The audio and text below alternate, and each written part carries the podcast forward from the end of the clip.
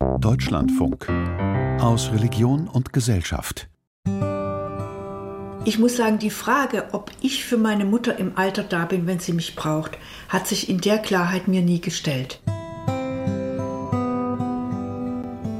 Ja, die waren doch immer für mich da. Natürlich ist das mein Job, dass ich die pflege. Ich glaube, der vehementeste Druck, den es da gibt, der kommt von innen. Natürlich ist das mein Job, dass ich die zu mir nach Hause nehme. Das ist doch wohl klar. Natürlich gehe ich da jeden Tag hin, morgens, mittags, abends. Jetzt auf einmal soll ich voll da sein. Ich merke aber im Moment gerade, dass es mir zu viel wird. Du sollst Vater und Mutter ehren. Was sind wir unseren Eltern schuldig? Eine Sendung von Karin Lamsfuß. Meist passiert es irgendwann zwischen 40 und Ende 50. Die erwachsenen Kinder haben sich in ihrem Leben gut eingerichtet, sind in eine andere Stadt gezogen, haben vielleicht eine eigene Familie gegründet, Karriere gemacht. Manche besuchen ihre Eltern einmal die Woche, andere nur an Ostern und Weihnachten, je nachdem, wie innig das Verhältnis ist. Bis zu dem Moment, wo die Eltern Hilfe brauchen. Und dann verändert sich als erstes etwas ganz Wichtiges, nämlich die Quantität unseres Kontaktes.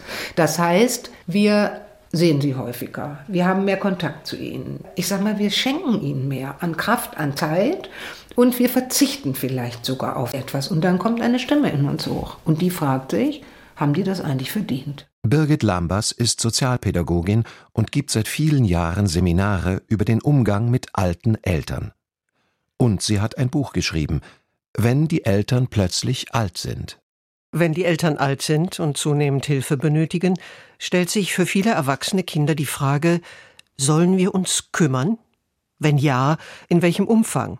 Was schulden wir ihnen eigentlich?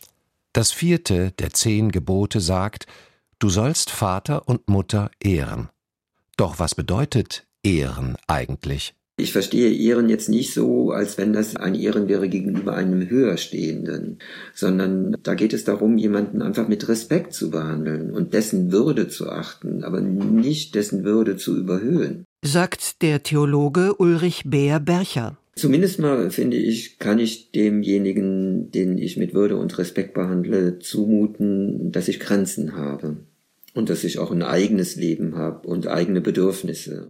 Einerseits ist das vierte Gebot, du sollst Vater und Mutter ehren, bindend für Christen, denn die zehn Gebote bilden die Grundlage der christlichen Ethik und regeln das menschliche Miteinander. Andererseits äußerte sich Jesus an mehreren Bibelstellen kritisch gegenüber der Familie.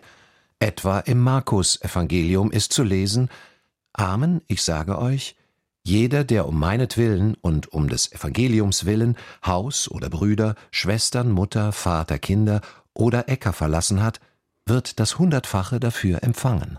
Nach Lukas 14, Vers 26 soll der Jünger gewillt sein, seine Familie zu verlassen, falls diese ihn davon abzuhalten versucht, in die volle Nachfolge einzutreten. Die Traumatherapeutin Verena König sagt, also ich halte dieses Gebot, du sollst Vater und Mutter ehren, für einen Glaubenssatz oder eine moralische Realität, die sehr viel Unheil über viele Familien gebracht hat oder über viele Menschenleben. Also ich kann sehr gerne eine Mutter und einen Vater ehren, der oder die Gutes getan hat, ihr Bestes getan hat, einfach menschlich gehandelt hat, aber eine Mutter oder einen Vater zu ehren, die Gewalt ausgeübt haben, wäre einfach der absolut falsche Anspruch. Mein Herz und auch mein therapeutischer Verstand sagt, dass wir unseren Eltern nichts schuldig sind, weil wir allesamt nichts dafür können, dass wir geboren wurden. Also an unsere Existenz eine Art Grundschuld zu knüpfen, würde ich für grundlegend falsch halten. Aber sie fügt hinzu, dass in einer guten Beziehung die Frage nach einer Schuldigkeit überhaupt nicht aufkommt, weil man, wenn man in einer guten Beziehung ist, ein gewisses Maß an Verbundenheit und Fürsorge füreinander ganz natürlicherweise lebt. Und dann kommt diese Frage nicht auf, bin ich Ihnen das schuldig, sondern es ist dann ein Bedürfnis da, dabei zu sein, zu begleiten, etwas mitzutragen, gemeinsam zu gestalten. Nicht alle erwachsenen Kinder haben früher Verbundenheit, Wertschätzung und Fürsorge erlebt. Und oft tun sie es auch heute noch nicht. Werden ihre Eltern alt und bedürftig und ist das Verhältnis nach wie vor schwierig, birgt das viel Sprengstoff. Die, die früher selbst emotional nicht satt geworden sind, sollen sich plötzlich kümmern. Susanne, die nur ihren Vornamen nennen möchte, wuchs mit Strenge, Druck und Härte auf. Mit 18 verließ sie ihr Elternhaus, zog in eine andere Stadt. Zu Hause ließ sie sich nur noch selten blicken. Dann starb der Vater. Susanne fühlte sich nun in der Pflicht, sich um die einsame Mutter zu kümmern. Jedes Mal über 300 Kilometer Bahnfahrt.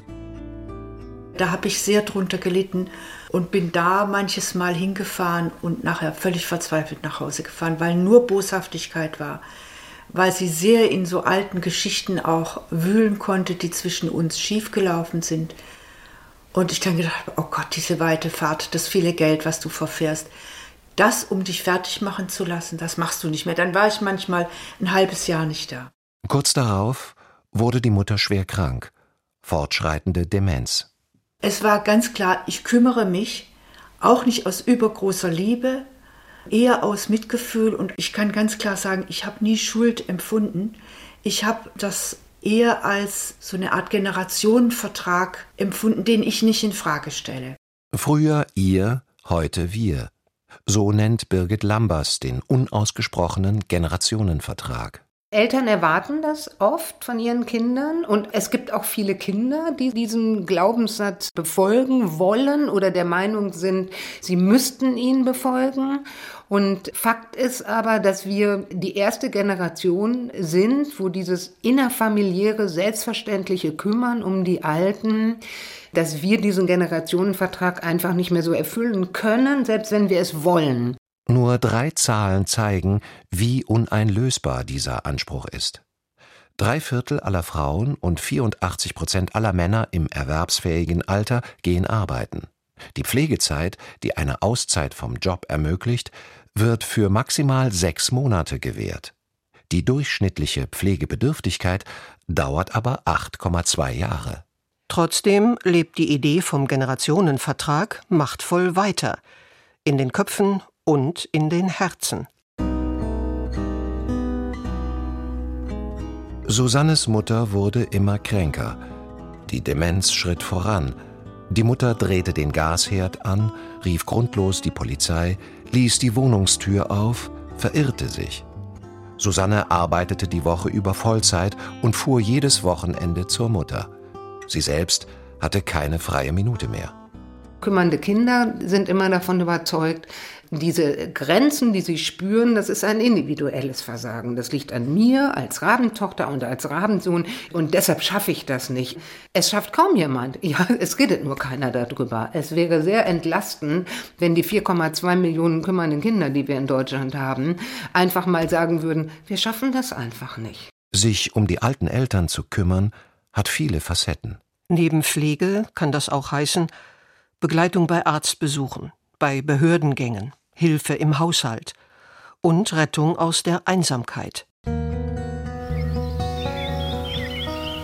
Ein sonniger Tag, strahlend blauer Himmel. Bettina sitzt im Garten und ist angespannt. Dauernd ploppen Nachrichten auf ihrem Handy auf. Wo steckst du? Wann kommst du? Mir geht es so schlecht, schreibt die Mutter in einer Tour. Am liebsten würde sie jeden Abend mit mir essen gehen, weil zu Hause möchte sie gar nicht mehr sitzen. Alleine ist es natürlich nicht schön. Ja, und dann bleibt die eigene Tochter, mit der man sich dann auch gerne unterhält. Und die man gerne immer als, ja, keine Betreuung, also mehr als Mensch an seiner Seite hat. Genau wie Susanne hatte auch Bettina keine schöne Kindheit. Sie und ihre Geschwister waren den Eltern lästig.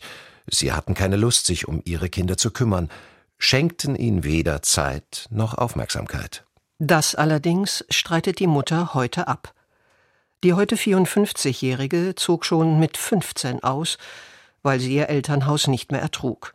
Dann starb der Vater, und die Mutter blieb allein zurück. Die Tochter, die früher emotional nicht satt wurde, soll ihrer Mutter jetzt genau das geben, was sie selbst nie bekommen hat. Liebevolle Zuwendung. Traumatherapeutin Verena König kennt den inneren Kampf, der dann in den Kindern stattfindet. Das Gewissen sagt, ich darf doch nicht im Stich lassen.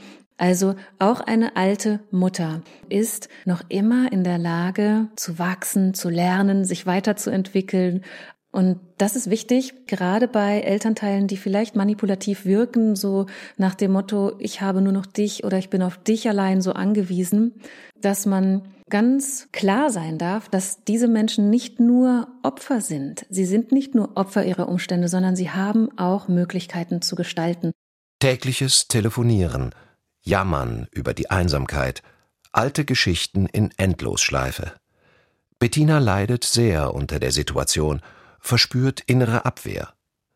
Trotzdem hat sie Verständnis für die Not ihrer Mutter. Meine Mutter ist aus einer Generation voll traumatisiert nie therapiert worden. Für sie war keiner da, also konnte sie wahrscheinlich auch an mich nichts weitergeben. Ich verstehe das alles. Aber immer wieder kommt irgendwas in mir hoch, wo ich sage, irgendwas ist nicht rund, irgendwas stimmt nicht. Der katholische Theologe und Familienberater Ulrich Beer Bercher weiß, die Eltern in ihrer Not vor den Kopf zu stoßen, fällt erwachsenen Kindern schwer, besonders wenn das Verhältnis sehr belastet ist. Es ist nicht meine Aufgabe, emotional diese Lücken zu füllen, die bei denen als Kriegskinder in ihrer eigenen Kindheit da waren. Also ich kann meine alt gewordenen Eltern jetzt nicht nachträglich beeltern. Das geht nicht. Dieses große Bedürfnis, das da oft auf der anderen Seite ist, das kann ich gar nicht erfüllen. Das kann ich auch nicht erfüllen, wenn ich noch mehr Zeit investiere. Es geht, so der Theologe, immer um ein gesundes Gleichgewicht zwischen Fürsorge für die alten Eltern und Selbstfürsorge. Dieses sich immer wieder bewusst machen, dass der Satz wirklich lautet, liebe deinen Nächsten wie dich selbst. Also, dass die Selbst- und die Eigenliebe darin gefordert ist.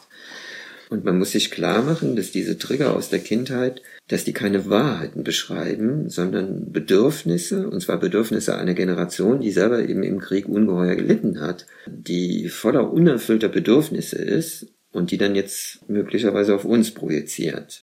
Bettina kümmert sich um ihre Mutter, obwohl sie oft Bauchschmerzen dabei hat. Irgendwie fühlt sie sich schuldig, weiß aber selbst nicht so recht, warum. Der Psychoanalytiker Dr. Elmar Struck war jahrelanger Leiter der katholischen Familienberatungsstelle in Bonn und hat viele zerrissene, kümmernde Kinder erlebt. Es kämpft vor allem etwas, was auch tief in uns verankert ist, uns selbstständig zu machen, uns abzulösen von den Eltern, eigenständig zu sein, sich von ihnen auch zu entfernen. Und auf der anderen Seite gibt es diese tiefe Verbundenheit. Natürlich, diese beiden Seiten kämpfen miteinander. Dieser Kampf hat viele Gesichter. Verbundenheit gegen Individualität, Fürsorge gegen Freiheit. Der Theologe Ulrich Bär-Bercher hält eine viel tiefere Dynamik für möglich. Wir verdanken unseren Eltern unser Leben. Das ist das Wesentliche und Zentrale, was sie uns gegeben haben. Und das ist eine so große Gabe, dass wir das nicht zurückgeben können. Und deswegen fühlen wir uns existenziell ihnen gegenüber immer schuldig. Ich weiß nicht, ob ich dieser Theorie zustimmen kann. Die erscheint mir Hauptsächlich deswegen plausibel, weil dieses Schuldgefühl so verbreitet ist und zum Teil sogar bei Kindern vorhanden ist, die von ihren Eltern de facto vernachlässigt worden sind. Auch bei vielen dieser vernachlässigten Kinder meldet sich der innere Moralapostel mit dem vierten Gebot. Dürfen erwachsene Kinder auch den radikalsten aller Schritte gehen? Nämlich den Kontakt zu ihren alternden Eltern ganz abbrechen? In den Augen vieler undenkbar und moralisch zutiefst verwerflich. Also nach außen hin waren wir eine ganz tolle Vorzeigefamilie, aber letztendlich nach innen her hat eigentlich gar nichts funktioniert. Es hat eine riesen Distanz zwischen uns geherrscht. Am meisten hätte ich mir familiäre Liebe gewünscht, vor allem auch körperlicher Art, einfach mal in den Arm genommen zu werden und gesagt zu bekommen, ich habe dich lieb und du bist wertvoll, du gehörst zu uns und du hast einfach Wert in deinem Leben. Silke, die heute Anfang 50 ist, besuchte ihre Eltern alle paar Monate und zusätzlich an Weihnachten und Ostern. Das Klima blieb eisig. Sie hatte das Gefühl, dass ihre Mutter sie hassen würde. Eines Tages stand der Entschluss fest. Sie teilte ihren Eltern mit, dass sie erst einmal zu ihnen keinen Kontakt haben wollte. Ein kleines Augenzucken meines Vaters oder meiner Mutter, ein paar Tränchen in die Augen schossen, aber mehr Reaktion war einfach nicht. Und dann einfach die Antwort, dann müssen wir das jetzt so akzeptieren. Silke wurde von heftigen Schuldgefühlen geplagt. Dass man denkt, naja, sie haben einen ja die ganzen Jahre großgezogen, sie hatten, haben einen alles finanziert, sie haben einen gekleidet und Urlaube ermöglicht und so weiter. Das war einfach so eine Verpflichtungsschuld irgendwo, dass ich irgendwie noch was abzuleisten hätte für das, was sie mir gegeben hatten. Die Sozialpädagogin Birgit Lambers widerspricht. Ich sage, nein, das sind sie nicht. Wir sind unseren Eltern nichts schuldig. Unsere Eltern haben sich entschieden, Kinder in diese Welt zu setzen und dabei haben sie nicht gefragt, ob wir sie später mal versorgen wollen. Der Psychoanalytiker Elmar Struck sagt hingegen, der Satz Wir schulden unseren Eltern nichts ist wesentlich leichter gesagt als umgesetzt. Es deckt sich aber nicht mit dem inneren Erleben und den Gefühlen der Menschen.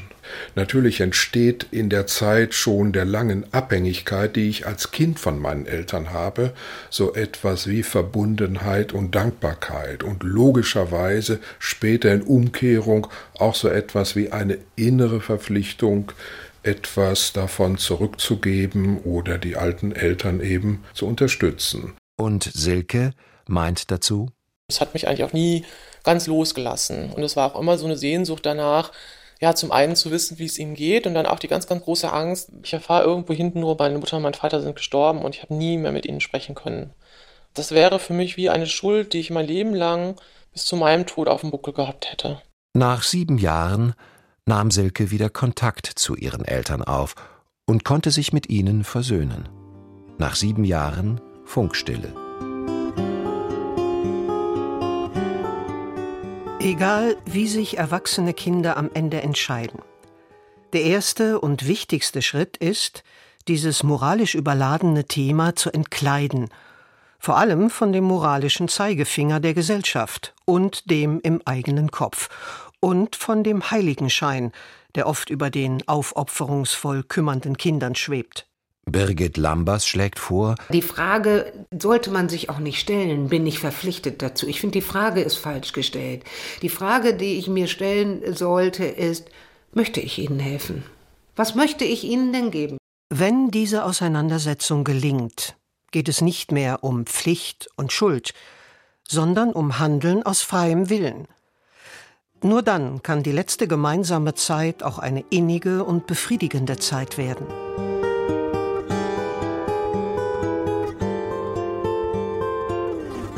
Susanne, deren Mutter an Demenz litt, merkte, dass die Situation sie immer mehr überforderte.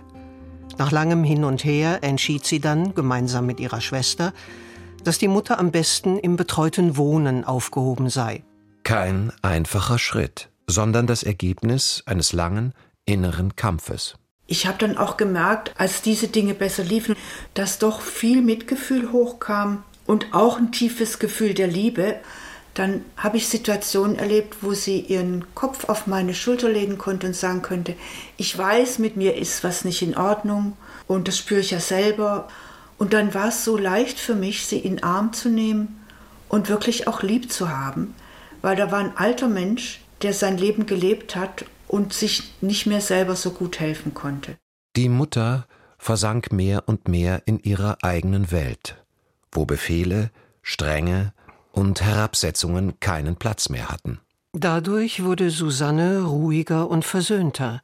Sie konnte die Mutter immer mehr als das sehen, was sie war, eine sehr alte, schwer kranke Frau. Bald darauf starb die Mutter.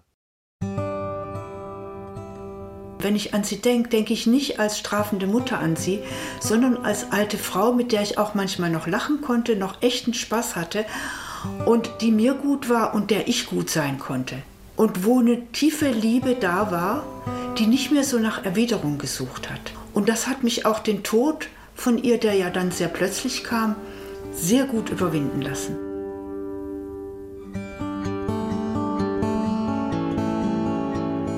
Sie hörten, du sollst Vater und Mutter ehren. Was sind wir unseren Eltern schuldig? Eine Sendung von Karin Lamsfuß. Es sprachen Marietta Bürger und Bruno Winzen. Technik Malte Wiegert. Regie Rainer Delventhal. Redaktion Christiane Florin. Deutschlandfunk 2023.